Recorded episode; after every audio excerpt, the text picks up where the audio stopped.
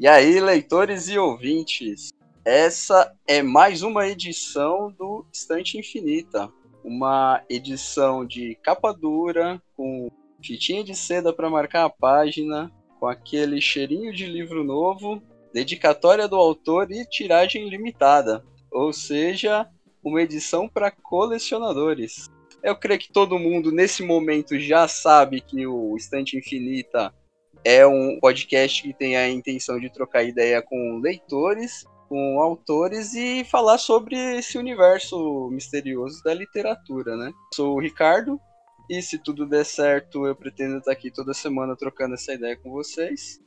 E como esse é um podcast de nível internacional, contamos com o nosso correspondente direto de Portugal. Fala aí, Rogério. Olá, pessoal, tudo bem? Estamos aqui para mais um episódio do Estante Infinita. E Ricardo, volto a dizer, esse é o segundo episódio da nossa série desse ano de 2021 e é resultado também de um episódio anterior que a gente fez em 2020, né, com a Verônica.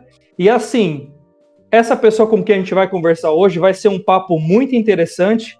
Foi uma das autoras que a Verônica trouxe para o nosso podcast, né? Falou muito sobre a literatura de terror e suspense nacional e hoje, Ricardo, a gente vai falar com a Paula Feb, que é psicanalista, roteirista e escritora de livros. Eu já queria já passar o nosso microfone do Estante Finita para a Paula se apresentar para os nossos ouvintes. Oi, gente, tudo bom? É difícil, né? Mesmo escrevendo livro, a gente tem dificuldade de falar da gente, né? Eu acho que isso. Psicanalista, escritora, roteirista, compositora também, como a gente estava conversando aqui antes. E é isso, escrevendo para viver, né? Tá certo, tá certo. Ô, Paula, a gente criou uma tradição aqui no Estante de perguntar para quem vem trocar essa ideia com a gente sobre a história com os livros, sabe? Principalmente aquele livro que fez você se apaixonar por literatura, aquele que depois dele você precisou seguir lendo e lendo e lendo. Você conta essa história pra gente? Claro. É, minha mãe foi minha professora de redação no colégio. E aí, ela que dava sugestões de vários livros, né? E um deles foi Breve Relato de Como as Esteiras Venceram os Cães de Guerra, que é um livro que tem um nome enorme, assim como os meus. Vejam onde eu me inspirei, né? Nada se cria. Sim. É, é um livro bem curtinho, mas que me impactou demais porque imagina você adolescente lendo sobre uma vila sendo invadida e destruída e as pessoas não reagindo. Então, foi um livro que me impactou demais, mas a leitura sempre esteve presente em casa, principalmente pela profissão da minha mãe, né? Então a gente sempre conversou muito sobre literatura em casa. Certo. A gente estava conversando aqui um pouquinho antes de começar e você falou que você sempre esteve nesse universo de escrever, né? Só que foi indo de uma categoria para outra. Entendeu? Isso, pois é. Minhas brincadeiras quando eu era criança era escrever peça de teatro e chamar todos os amiguinhos para fazer a peça, sabe? Ah, que e da hora. eu, nossa, maravilha as peças, né? Eu fiz uma adaptação de Branca de Neve, ó, que da hora. Mas é, eu escrevia as peças também. E aí, depois disso, eu comecei a escrever música. Da música, eu achei que eu fosse escrever só roteiro, né? Achei que eu fosse para esse lado do cinema aí. Então, da música eu fui pro roteiro. E aí eu queria mais liberdade na escrita, que era uma coisa que eu não achava, né? Porque roteiro é muito padronizado. Então aí eu decidi escrever do jeito que eu queria sem pensar no que isso ia virar. Eu achei que fosse virar um livro, mas eu não sabia direito ainda. E aí surgiu o Relato Inspirado por Orelhas, né, que eu lancei em 2011. Antes disso, claro, enquanto eu escrevia músicas, eu escrevia poemas e tal. Inclusive, alguns desses poemas foram lançados ano passado e fizeram parte do livro Não Sarau Inconsciente de um Alter Ego Esquizofrênico, né? Eu li por sugestão da Verônica hum. o Cartas do Corredor da Morte. Hum. E aí depois eu achei na, no Dark Side aquele conto seu do Eterno 26. Uhum. E eu vi algumas resenhas também do pessoal que leu outros livros seus. Você tem, tipo, uma pegada de mexer com o psicológico mesmo, né? A tua área é e dentro da natureza humana mesmo, né? Sempre foi assim, desde o primeiro? Essa foi a sua pegada sempre? Olha, quando eu decidi escrever o relato, né, que foi o primeiro que eu lancei, eu não sabia muito bem o que eu estava escrevendo. Eu nunca pensei assim se ia ser terror, se ia ser suspense. Eu só estava escrevendo. E eu acho que eu sempre tive uma coisa muito honesta, assim, de colocar muito do que eu sinto na minha literatura.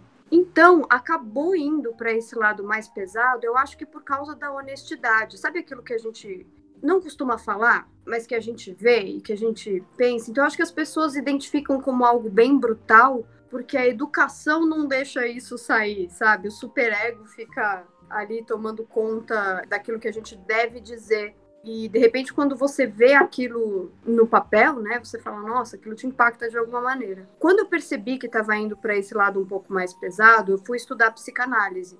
Porque eu falei, ok, eu já sabia que psicanálise tinha a ver com o inconsciente. Aí eu falei, ó, tá, então tá indo para um lado mais profundo. Eu preciso saber o que está acontecendo, né? De onde está saindo isso, como é que é esse processo. Aí eu entendi que se eu juntasse a questão desse psicológico da psicanálise junto com o que eu escrevia, dava para brincar um pouco com o leitor, né? Aí eu juntei tudo isso e decidi virar essa pessoa que, que acaba um pouco brutal com os leitores, mas eles são masoquistas, eles gostam. Eu achei interessante a conexão que a Paula fez agora com essa ideia de buscar o conhecimento na psicanálise, né? Mas essa busca pelo conhecimento na psicanálise, ela foi para que você se conhecesse como autora e aquilo que você estava colocando no papel, ou foi para ter uma noção geral da experiência humana mesmo? Eu acho que foi uma coisa egoísta. Foi para eu me conhecer como, como autora. Hum. É, não sei nem se me conhecer como autora, mas poder escrever mais profundamente sobre o que eu já falava eu acho que foi mais uma coisa de dar nome àquilo que eu fazia, que não tinha nome até então. E a, o próprio processo psicanalítico é da gente conseguir dar nome às coisas, né? Então, eu acho que isso talvez seja a grande ironia, porque eu fui buscar o nome daquilo que eu fazia. E, claro, por consequência, eu acabei nomeando várias questões da minha vida também. Inclusive, eu queria já parabenizá-la. Eu vi recentemente que você vai fazer um mestrado em psicologia criminal, né? É, Forense, né? Estou fazendo. Uau! Psicologia criminal e psicologia forense. Gente, hoje eu estava estudando genética. Eu não sabia que eu ia precisar. Quando eu já tinha estudado algumas aulas, aí de repente hoje eu abri genética. Eu falei, não, não acredito. Eu achei que eu tinha me livrado. Criminologia, vai lá. Vai lá estudar criminologia, genética, medicina legal, tudo isso. Anatomia também, né? É, anatomia dentro da medicina legal, né? Também. Ah, anatomia é fundamental, na verdade. Sim. É, vamos ter uma Mind Hunter brasileira logo, então? É essa ideia. Vamos Aí sim. Cara, eu fiquei muito fã da série quando assisti no Netflix. Nossa, eu, cara, eu amo Mindhunter. Eu não sei por que foi cancelado, que tristeza. É eu fiquei muito chateado quando eu recebi a notícia de que seria cancelada. Porque eu tava já esperando. Acho que a próxima temporada seria do. Eu esqueci o nome da agora, que ele usa uma, uma máscara e. Ah, o BTK, né? Isso! Poxa, eu tava apreensivo assim para que tivesse a próxima temporada, porque a primeira temporada é, ela mostra, eu esqueci também o nome do personagem principal, não me lembro agora, mas ele é um cara que estava entrando nessa área, né, e começou a se descobrir e viu que tinha o feeling. E na segunda temporada eu achei que ele estava um pouco mais arrogante e eu fiquei muito assim é, interessado para saber qual seria o final desse personagem nessa terceira temporada, né? Mas acabou não vindo, que pena. Mas eu acho que a arrogância dele foi uma maneira de se defender, sabe? Porque ele sofreu muito ali no primeiro, né? Ele não soube muito bem lidar com aquilo. Então ele queria muito descobrir sobre uma coisa que ele não sabia o que era também. Então o jeito que impactou tudo que ele passou. Inclusive parece que em alguns momentos ele tem, é... ele reconhece comportamentos do cara nele mesmo, assim, né? Dos caras que ele tá conversando E aí deixa ele em choque. A amizade que ele tem com um dos assassinos lá, que ele vai até o hospital, eu acho que eu não posso entregar spoiler aqui. Então, isso foi uma coisa que aconteceu muito com o Serial Chicks, né? Quando eu apresentava com a Cláudia. A gente começou a estudar muito sobre os serial killers. Eu vou falar em inglês, porque se eu ficar seriais killers é horrível. A gente gravava uma vez por mês quatro programas direto. Então, a gente entrou num lugar assim de começar a se compadecer com eles. Então era muito louco, porque a gente tinha que estudar tudo sobre a vida do cara. Você entendia não justificava, óbvio, mas entendia porque o cara tinha chegado a ser quem ele era. E aí você falava, né? Você começa a ver coisas que têm um pouco a ver com todo mundo que você conhece. E com você também. Então tem aquela questão também de você começar a se perguntar: será que só o outro é o mal, né? Será Verdade. Que faz, inclusive na criminologia tem muito disso, da gente estudar o que faria com que qualquer pessoa chegasse a um ponto de cometer um crime. A partir do momento que você se vê distante disso, você está mais propenso a cometer alguma coisa, fazer alguma coisa. Agora, se você trouxer aquele lado obscuro perto de você e lidar com ele, talvez seja muito melhor, né? Se todo mundo fizesse isso, talvez fosse muito melhor. É mais ou menos a ideia da primeira temporada mesmo. Eles falam assim começo que antes deles, um serial killer era só um louco. Não tem o que fazer. Ele é louco, prende ele e já era, né? E aí, a partir do momento que ele começa a tentar entender os caras, é a mesma coisa de tentar se entender, né? De, de tentar equilibrar, né? A área cinza, no caso, né? Não preto nem branco. Ficar no cinza ali, né? E o ser humano tem mania de colocar tudo em caixinhas, né? Colocar num lugar onde a gente consiga significar.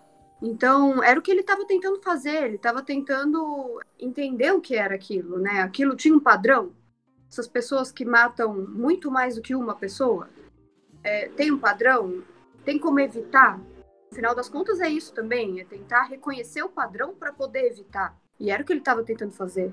É, e o mais engraçado, é bem... quer dizer, mais engraçado não, não é engraçado isso, né? Mas o, o interessante nessas questões, e a Paula trouxe uma informação interessante, é que eles tentam justamente é, analisar a sequência dos crimes, né? Mas eu assisti agora na Netflix uma série que eu terminei até foi anteontem, que é a Night Stalker. Não sei se vocês já viram, não sei se está disponível no Brasil ela. Justamente o ponto complicado da história é que os policiais não conseguem detectar esse padrão, porque ele é totalmente fora de padrão. Mas é uma série que eu recomendo, assim, para quem gosta dessas coisas mais obscuras, assim, é uma série que vale muito a pena ver. Night Stalker. Quando você pega a história de, essas histórias de serial killer. Eu li alguns, tipo aqueles da Ilana Casó e tal, né? Quando você pega para comparar, acontece várias vezes. Aconteceu com o Richard Ramirez, aconteceu com aquele palhaço lá, o John Wayne Gacy. Aconteceu com aquele russo, o Ticatilo também, que é a polícia não conseguir identificar um padrão a tempo de parar e o cara continuar fazendo a festa, porque eles não sabiam que estavam lidando, né? É bem louco isso aí. É, na verdade, até onde eu vi, né? Parece que eles alguns, a partir do momento que começam a ganhar confiança, eles mudam um pouco de padrão, assim. Então, eles vão evoluindo o padrão também, né? Então, às vezes, não, eles mantêm a mesma coisa, mas, por exemplo, o BTK, ele matava predominantemente mulheres, né? E, assim, só que ele... Os primeiros que ele matou foram os Otero. Então, tinha homem na casa, ele acabou matando homem também. Eles tentam achar quem eles são também, dentro do padrão deles, né? Para chegar naquele ponto de satisfação completa, que no decorrer dos assassinatos eles também vão descobrindo. Eu achei curioso aquilo que você falou. Curioso não, eu lembrei de outra coisa que você falou ali atrás sobre colocar cada coisa na sua caixinha, não gosta, né? A gente trocou ideia com uma outra psicóloga também lá, alguns episódios atrás, que também ela acompanha muito esse livro de serial killer e tal, né? E a gente comentou com ela como exerce um fascínio, né? Pra gente que tá de fora, assim, exerce um, um fascínio absurdo, né? O lance de tentar entender o que faz a pessoa fazer as coisas que ela faz no caso do ensino. É, eu acho que foi o que me fez estudar sobre eles. Meu primeiro contato também foram os livros da Ilana. E aí eu lembro de abrir a primeira edição do Made in Brasil, assim, e quando eu abri, tava bem na página do Chico Picadinho, sabe? Das vítimas, assim. E eu olhei aquilo, possível. Eu não sabia que aquilo existia. Eu olhei e falei, como é que alguém chega nesse ponto? O que faz E aí eu acho que aquilo ficou tanto, me impressionou tanto, principalmente ver tantas mulheres, né? E, e quando eu era criança também teve o assassinato da Daniela Pérez, né? Sim. E eu... eu lembro que teve uma revista, assim, que, não sei, minha mãe assinava, chegou em casa, e tinha a foto dela morta lá. Uma revista de grande circulação. Então, assim, aquilo também eu vi quando era criança, falei, gente, então foram duas coisas que ficaram muito para mim, assim, ver mulheres naquela situação. E é óbvio que eu me vi ali. Como é que eu posso evitar que isso aconteça, sabe? É, eu acho que inconscientemente eu tava tentando me proteger. Você olha no padrão da maioria, tem essa pegada de abusar mesmo da mulher, de querer impor controle e tal, né? E a maior parte deles, você tira um ou dois. Eu acho que o Richard Ramirez, que o Rogério falou, e o John Wayne Gacy, que eles eram sexuais no caso, e aí eles pegavam homens no caso. Mas de resto, eles são tipo a exceção na história do serial killer, pode dizer, né? Não, mas tem vários que matam homens também. Na maior parte, quem mata homem é gay, né?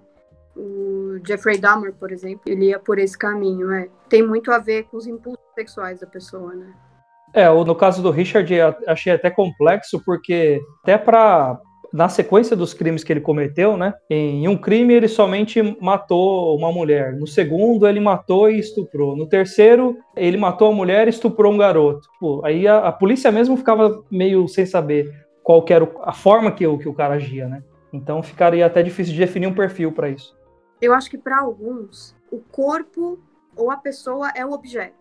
E às vezes não, às vezes é só um veículo entendeu? O objeto é o ato. Então, quando não importa quem é atingido, pode ser qualquer um, porque é o ato, é ele se livrar daquilo que ele quer sentir cometendo o ato. É diferente de você ter satisfação sexual enquanto você mata uma vítima que te atrai fisicamente, né? Então, assim, é um pouco diferente. Tem esses dois caminhos, né, que podem acontecer.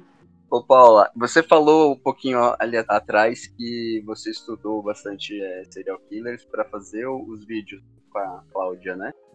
É, a ideia do livro lá do Cartas do Corredor veio daí ou já tinha antes? Como aconteceu, mais Cara, eu conheci a Cláudia no Facebook. A gente estava num grupo de escritoras, novos escritores, alguma coisa assim. Ela começou a falar: gente, eu escrevo suspense e tal, não sei o que. Não. Aí eu escrevi, eu também escrevo suspense. Não, Aí a gente, sabe quando você olha uma pra outra, você fala, quem é essa? Deixa eu ver. Da hora. Quem é essa pessoa falando que faz a mesma coisa que eu? Aí foi muito legal o movimento, porque a gente começou com essa coisa de se estranhar ao mesmo tempo que a gente se identificou demais. Que da hora. Então, acho que depois de algumas poucas conversas, a gente falou, vamos escrever um livro juntas? Vamos. Então a gente usou esse fato da gente ter essa rivalidade para escrever Pô. juntas, né? Então, ah, como é que a gente vai fazer? Tá, eu sou um serial killer, você é outro, a gente se manda e-mail. Não vamos mais falar sobre a nossa vida, não vamos fazer com que a gente se conheça mais a fundo, porque é legal a gente não se conhecer. Então a gente foi trocando e-mails, como se fosse um, como se fosse outro, até chegar no consenso de como seria o final, né? Foi isso. Assim, a gente aproveitou o fato da gente não se conhecer e aproveitou esse estranhamento inicial. Aí depois, claro, a Cláudia virou uma das minhas grandes amigas, né? Cara, esse livro é maravilhoso. Que bom. E ele, sabe, em dois pulos. Que bom. Obrigada.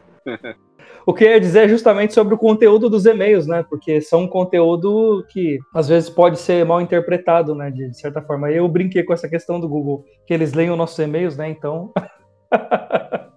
Já pensou? Olha, o que essas duas loucas estão fazendo? É. Não, mas imagina, vocês imaginam as minhas buscas no Google? Mesmo. O FBI vai bater aqui na minha porta daqui a pouco, porque não, é inacreditável. Você fala, quem que ela tá tentando matar? Porque não é possível. De quando que é o livro mesmo? Cara, muito ruim com data. Eu acho que o, primeiro saiu em 2014 e aí depois a Monomito relançou. Monomito relançou em 2017. Eu queria saber da Paula como que é o processo criativo dela, como que ela funciona como escritora, qual é o melhor tempo para ela escrever, como que, se é à noite. Eu tenho medo dos meus livros. Eu não...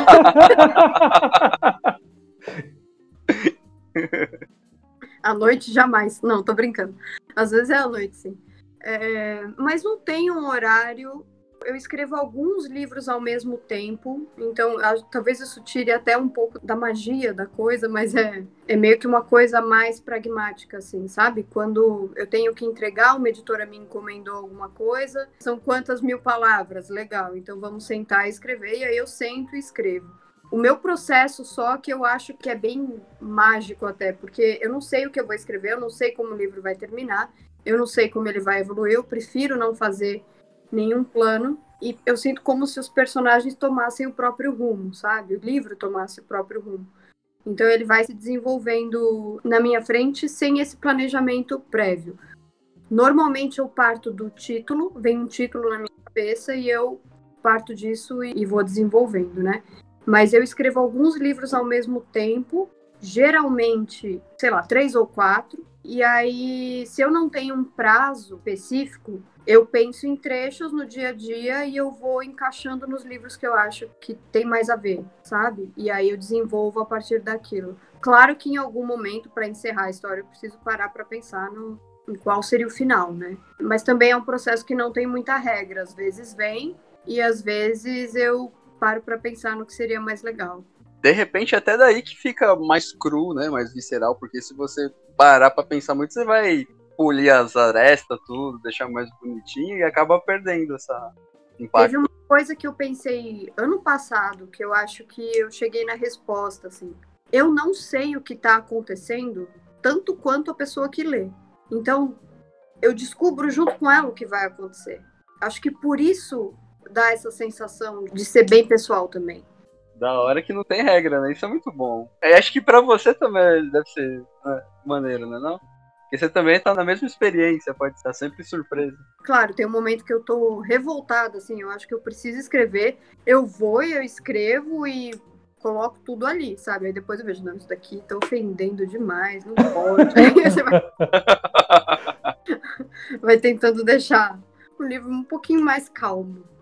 É, no final tem que dar uma polida, não tem jeito por mais que seja é livre, no final você vai ter que dar uma lixadinha.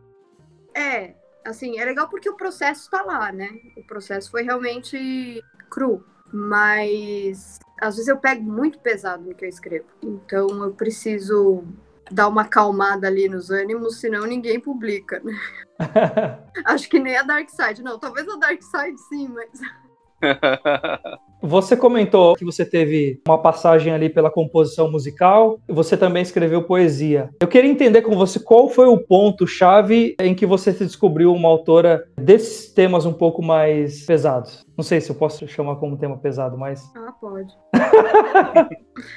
Assim, e também pode ser que tenha é, algum autor que você leu e de repente trouxe essa imagem, não sei. Não, não. Eu me descobri depois que eu já estava fazendo, né?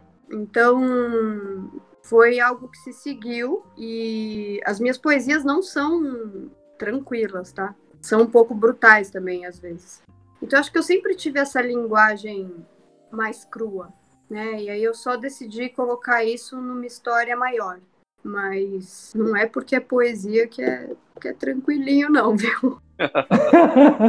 eu tava comentando com a Paula antes da gente entrar aqui pra gravar que eu acabei de descobrir que ela tá cantando música lá, né? E, e, eu achei que a, a letra é muito isso que você falou, né? Porque ela tá contando a história de um relacionamento pela parte da mulher, né?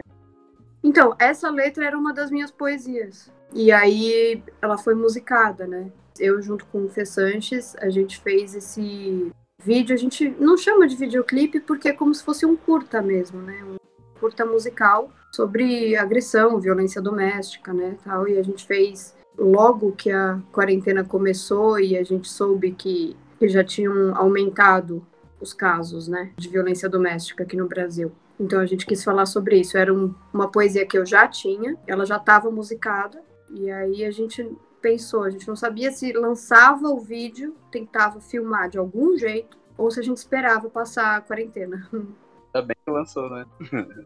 Tinha a questão do fresco também, né? E para comunicar com as pessoas e trazer a mensagem é, relacionada ao tema que estava é. acontecendo já é, no momento, né, seria ideal mesmo que ela fosse lançada. Sim, mas eu acho que tem isso, assim, antes, na verdade, eu, eu já trabalhei muito como compositora para outros artistas de blues e jazz, e eu já cantei blues e jazz antes também, Uau! né, antes de lançar esse vídeo. Gosto muito, mas a minha paixão mesmo é escrever. Então, assim, eu canto se eu preciso mandar uma música para algum artista ou alguma coisa assim, mas não tenho vontade de cantar profissionalmente, sabe? Até por isso que eu gosto de chamar de curta musical, porque não, é o trabalho de uma escritora, é um trabalho musicado. Eu canto como veículo, não como minha profissão. Mas ficou muito bom. Achei. Achei show. Bom. Você tinha comentado sobre o primeiro livro que leu, você falou sobre o título, aí eu tava pensando nos títulos dos seus livros. Uhum. Inclusive eu comentei com o Rogério um dia desse, que eu ainda não li, e eu tava doido pra pegar aquele da Mãos Secas com duas toalhas, é isso? Dois? É Mão esse mesmo seca nome? com apenas duas folhas. Isso. Apenas duas folhas, exatamente. Cara, esse título me deixou muito curioso. Porque aí eu vi que tem outro anterior, da, o Relatos é, Inspirado em Orelhas, né? Vamos lá, deixa eu ver se eu lembro de todos. Tem o Relato Inspirado por Orelhas. Aí veio Mãos Secas com apenas duas folhas. Aí veio Metástase. Ah, curto, funcional. É. Aí veio As Vantagens que Encontrei na Morte de Meu Pai. E aí tem outros que eu não posso falar, mas são esses. Cara, é muito curioso. Eu acho que instiga, né? É que eu vou te falar, eu ficava revoltada quando eu entrava nos banheiros. Provavelmente nos banheiros masculinos tem isso também. Mas tinham aqueles avisos, sabe? Mãos secas com apenas duas folhas. E aí eu olhava aquilo, eu me irritava tanto, porque eu falava, cara, eles estão mentindo, óbvio. Eles estão tentando manipular a gente. Eles estão tentando dizer que só seca com duas folhas, todo mundo sabe que não. Não seca. É a mesma coisa deles colocarem aquele sabonete que é espuma já, né? E você sai com a percepção de que você não lavou a mão.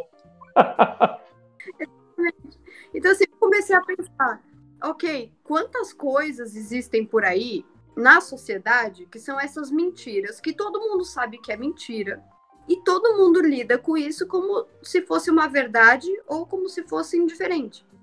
Ignora, né? É, porque, a- nossa, eu vi aquilo durante anos até chegar nisso. Ah, não, vou ter que escrever sobre isso. Não aguento isso. Que da hora. entendeu? Sobre um cara compulsivo por lavar as mãos e secar as mãos e tudo mais. Oh, deve ser bom isso aí, hein? Não. Fiquei curioso agora. Mas eu tenho muito Eu medo. também, já tô curioso. Já tô curioso. É, é engraçado, né? Porque agora as pessoas. Muita gente que lê esse livro, e eu nem acho que precisa ler, só de conhecer o título, né? Várias vezes me marcam assim. é, Estive no banheiro e lembrei de vocês. Ah, cara, eu eu não sei se eu acho bom, eu não sei se eu acho bom, eu não sei o que eu acho. Caramba. Não, mas um monte de gente me marca assim, aí eu posto nos stories assim, sabe? Ai, tô aqui no banheiro, eu lembrei de Maravilhoso. Cara, que da hora. Como eu tinha comentado, eu li faz pouco tempo aquele. É, é um conto, né? O, aquele da Dark Side. Sobre o Eterno vezes 6, né? Que Uhum. fala um pouco até da pandemia e do sistema carcerário e tal, né? Sim, eu queria muito falar sobre isso, né? Sobre como seria a pandemia dentro dos presídios, né? Porque imagina uma sociedade inteira tentando se livrar dessas pessoas, tá? Inteira é demais, lógico que nem todo mundo tá. Mas assim, eu vejo muito oportunismo, talvez, né? Do governo em cima disso, assim. Então, ah, vamos nos livrar dessas pessoas, né? Não Será só que- com os encarcerados, como também com os índios, né? Eu vejo que é uma política realmente genocida mesmo. né? Tem como foco É. principal a morte das pessoas. É bizarro. É, é, indígenas, idosos. Parece que para muita gente se morrer melhor, né? Cara, é um tempo estranho esse que a gente. Olha, muito. Às vezes ainda quase um ano depois, né? De ter começado a quarentena. Quando eu tenho que sair de casa, eu ainda me pego. Acho que vocês também, né? Se pegam assim. Não, peraí, tem que colocar máscara, cara. Quando que eu ia imaginar que isso ia acontecer, que eu ia passar por isso? Assim, você pega alguma coisa, você fica com medo de encostar nas pessoas, assim, qual vai ser a consequência disso, né? Qual vai ser a consequência psicológica disso? Depois que a gente passar por esse grande trauma coletivo, né? Como vão ser as relações depois disso? Não tem como que não vai alterar, né? Eu acho que já alterou. É. Tem um filho que tá na faixa dos nove, começou a ter aula, aquelas online, EAD. A gente começou a reparar que ele mudou muito, comportamento bem agressivo. Parece que esse negócio de ficar fechado mexeu com ele, sabe? E aí eu fui, eu fui pesquisar. Isso é a pior coisa que você pode fazer com Sim. uma pessoa, encarcerar. Inclusive eu vi até um meme, esses dias me mostraram no serviço, que eu achei o máximo, cara. Eu dei risada, mas ele é um negócio que ele é muito verdade. Que é um cara que tá em casa por conta da quarentena e tá um passarinho do lado dele, assim, de lado de fora, ele né, falando, canta que passa logo, seu filho da puta. Eu morri de rir com isso. Muito bom, exatamente, né? A vida inteira você fez isso comigo, então agora. Agora aguenta, experimenta, né? exatamente. Exatamente. E aí eu fui pesquisar, né? E a gente trocou ideia até com outros pais também, dos alunos lá, e é, sabe, é geral, não é um negócio tipo, aconteceu aqui, aconteceu no canto. Cara, as pessoas precisam de contato. O ser humano é, é feito dessas trocas, né?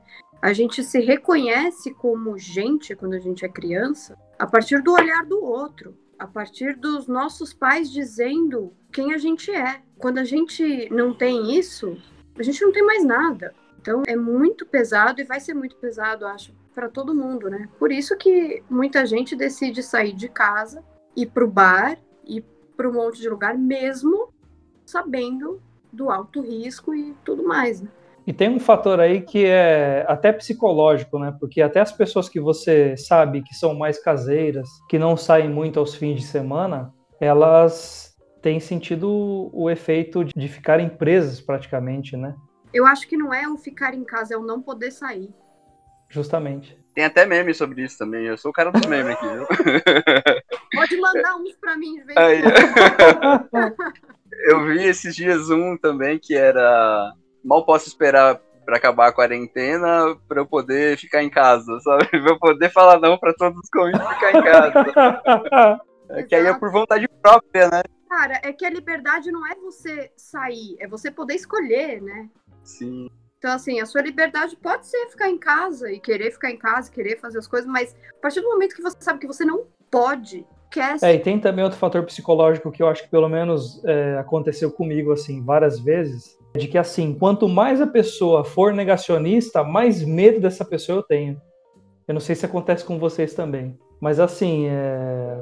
eu já tento dar dois passos para trás Sim. quando eu tô próximo, porque eu sei que o risco de o risco de ser contaminado, o risco de, de acontecer qualquer coisa é muito maior com as pessoas que não acreditam no vírus, com pessoas que acham que são protegidas por um ser sobrenatural e que elas podem sair fazendo o que quiser. É complexo demais essa nossa era.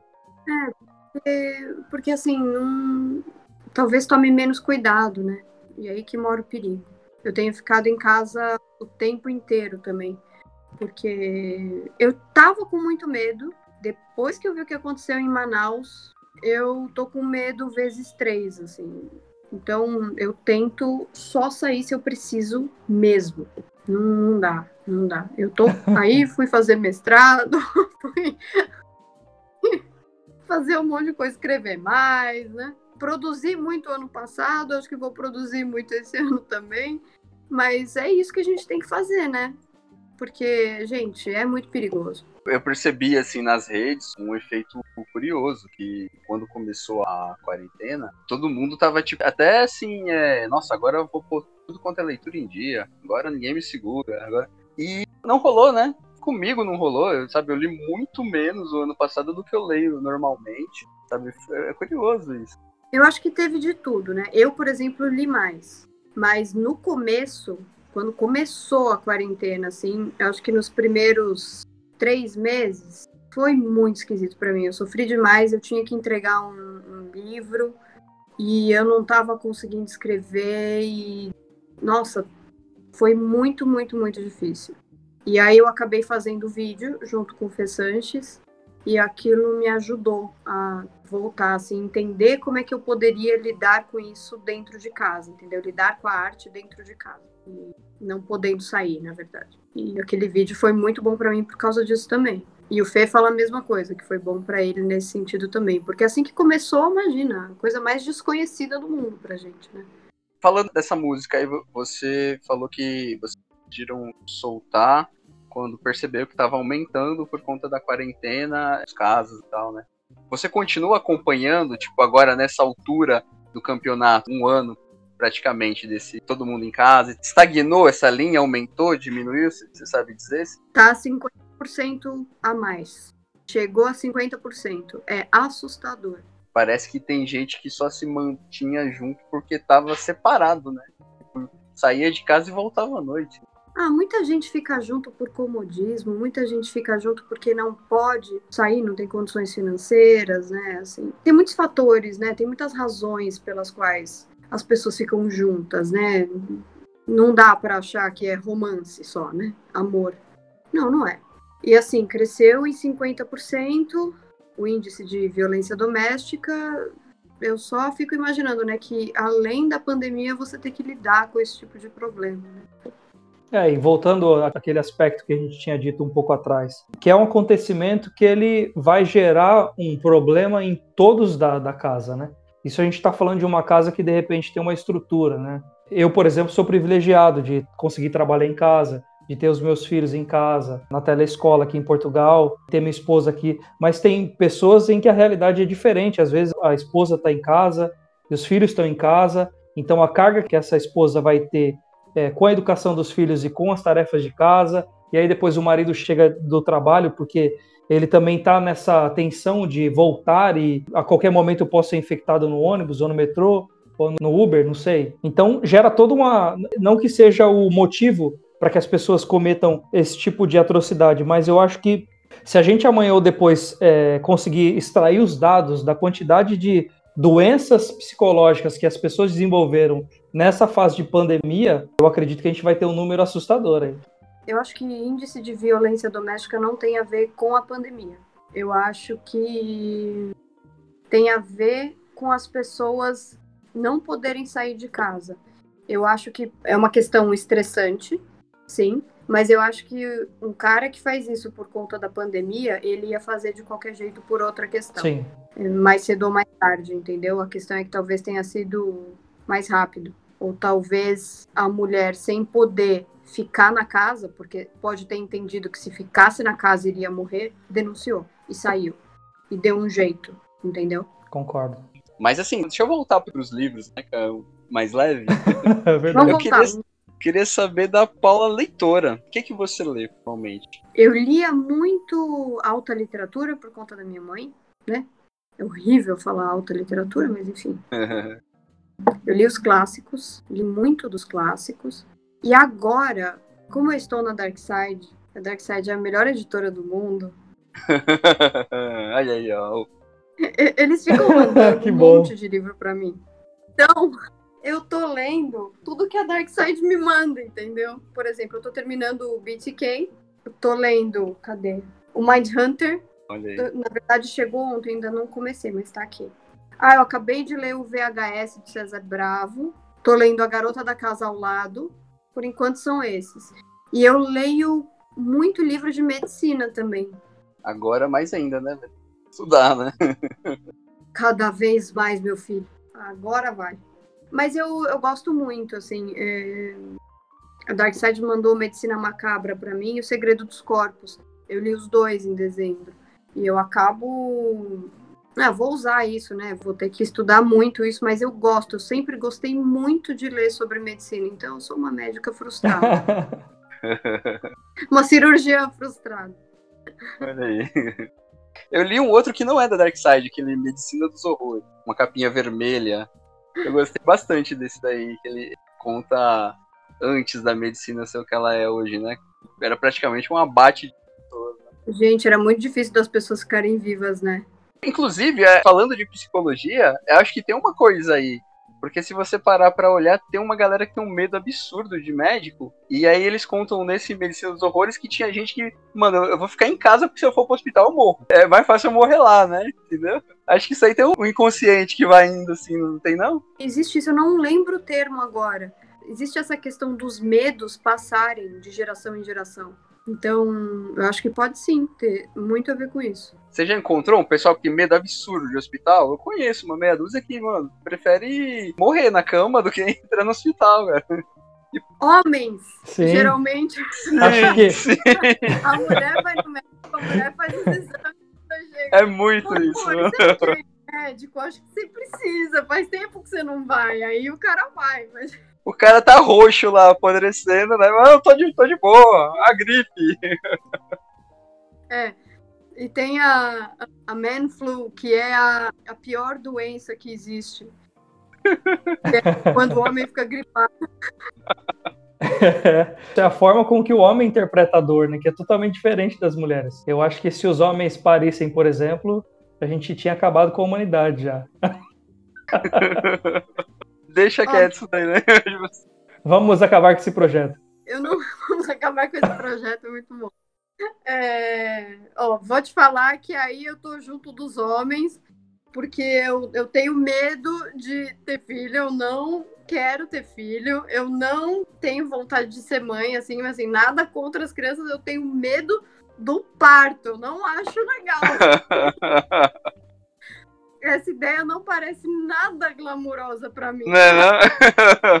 Deixa para aquelas que vão se tornar boas mães. Eu faço meus livros. Pronto, esses são meus filhos.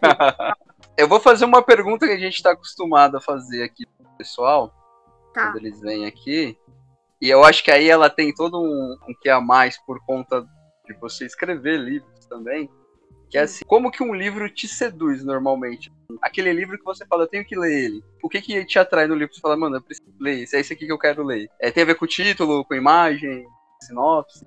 Como Ah, se funciona? eu sei que ele vai me fazer sofrer, eu gosto de ler. Porque, gente, livro eu não sei, assim, é, eu acho que tem que ter uma transformação, sabe? Tem que fazer você se transformar de alguma forma. Senão, pra quê? Né? Eu, eu sinto muito isso assim com os livros. Talvez assistir um filme pra me distrair, ver uma série pra me distrair, mas livro não. Porque livro a gente tem que estar muito dentro dele pra não se desconectar daquilo que tá escrito, né? Então, assim, se o livro parece que vai me deixar mal, eu sei que ele vai me deixar mal, aí eu leio. Faço. Teu interesse com livros é a experiência, então, é a transformação mesmo. Totalmente. Totalmente.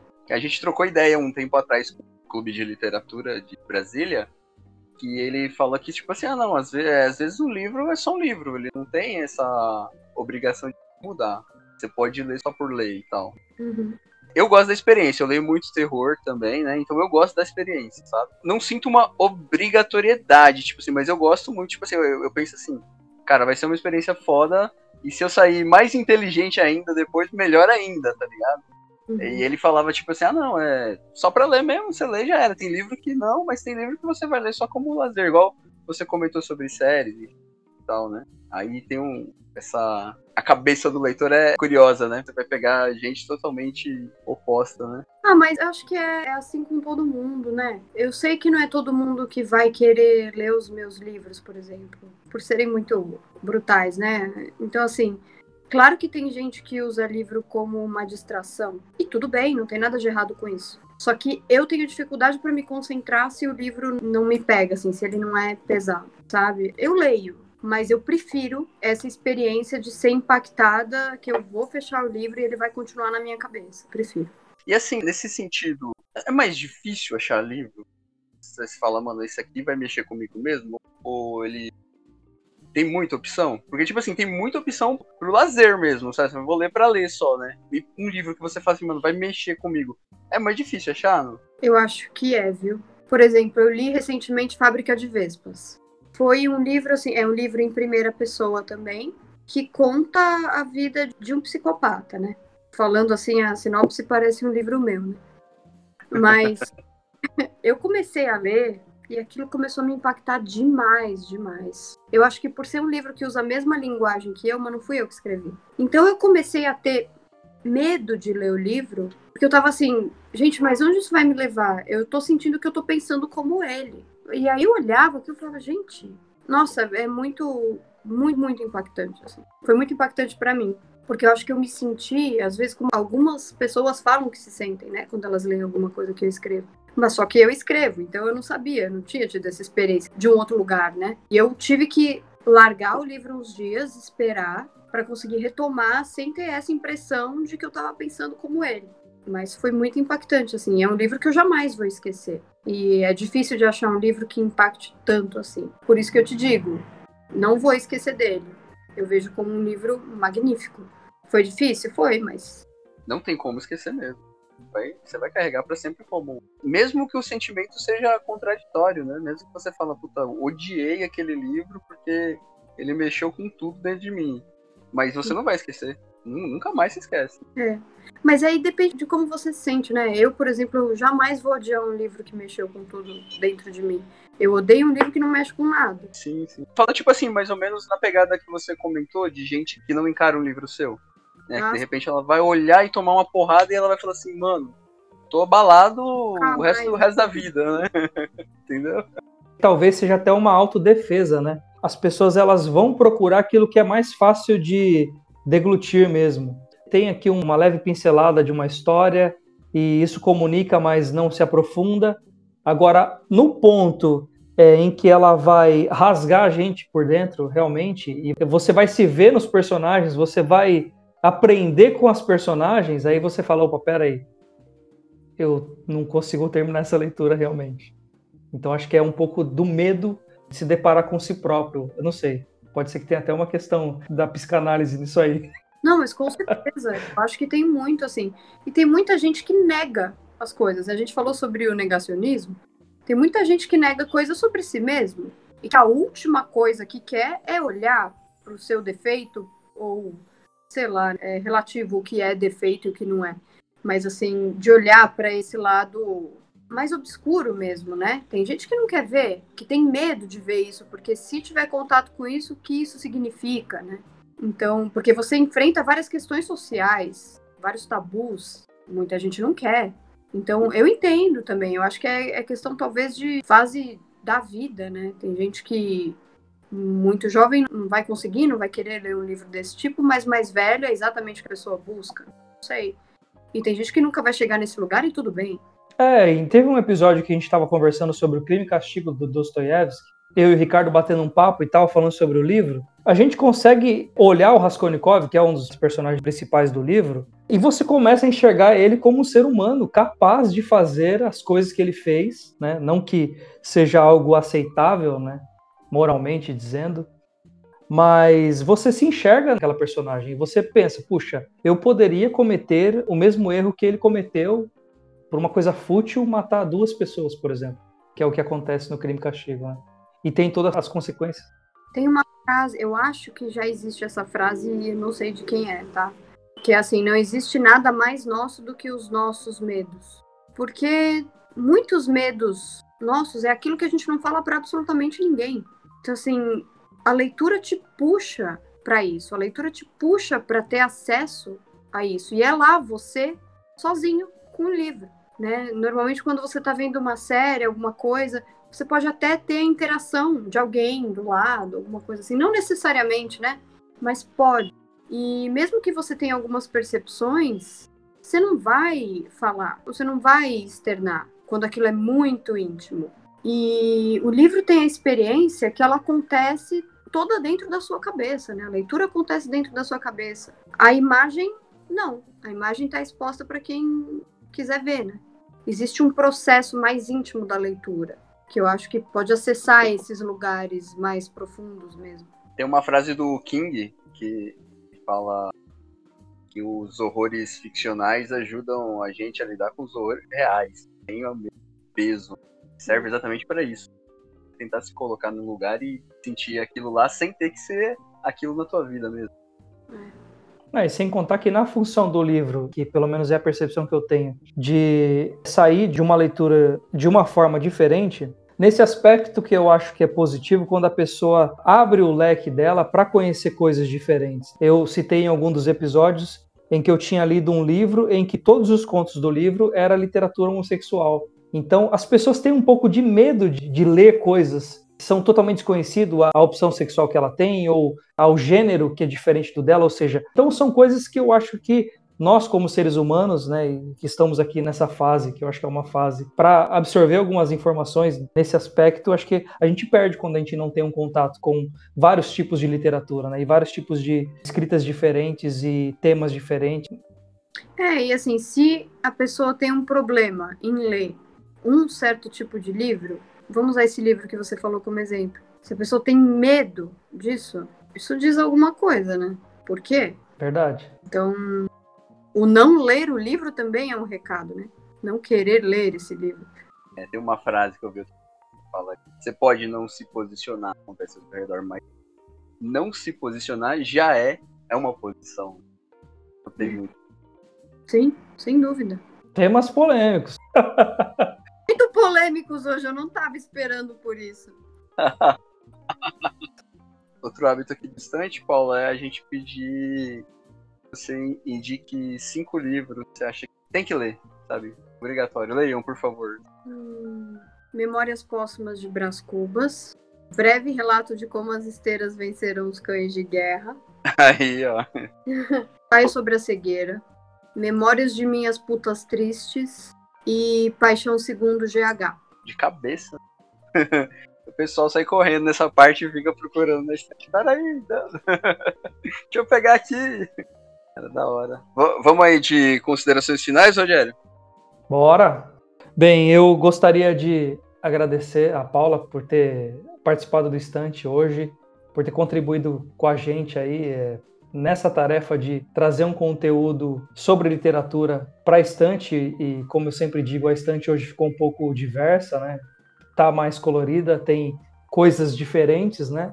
E eu tenho só que agradecer por você ter aceito esse convite e por ter colaborado com a gente. E foi muito bom o papo. O Ricardo citou os livros, eu acabei não conseguindo ler, porque eu tenho medo, mas é uma coisa que eu realmente preciso ultrapassar. É, e eu até vou começar a ler uns livros assim um pouco mais quentes em 2021. Muito obrigado e é isso. Eu não tenho muito para complementar, na verdade. Eu curti muito a conversa. Como você tinha falado há, alguns minutos atrás aí, ela foi para um lado que a gente também não esperava, não foi ensaiado. a gente mergulhou na mente humana aqui, ficou um, uma parada bem legal, profunda e tal. Tipo, muito obrigado mesmo por ter aceitado. Aquele negócio é quando quiser voltar para trocar outra ideia com a gente, só dá um toque que a gente estamos com a porta aberta e maravilhoso. Só o que eu tenho para falar é que a conversa foi maravilhosa. Gente, eu que agradeço. Muito obrigada pelo convite. Só me chamar, eu venho. A gente fala sobre livros, sobre a vida. A gente fica sendo mais polêmico ainda. Sem problema. Eu quero deixar o meu site, tá? Para quem quiser. Sim, comprar. por favor. paulafeb.com. Alguns estão em outras editoras, mas tem alguns à venda lá. Então, é isso. Me sigam também no Instagram. Quem não me segue, arroba paula_feb com dois Bs. Show! Bom, gente, essa foi mais uma edição especialíssima do Estante Infinita. Uma edição que vai ter com certeza um cantinho reservado para ela. Até a próxima. É isso. Até mais. Tchau, tchau. Um abraço. Até mais.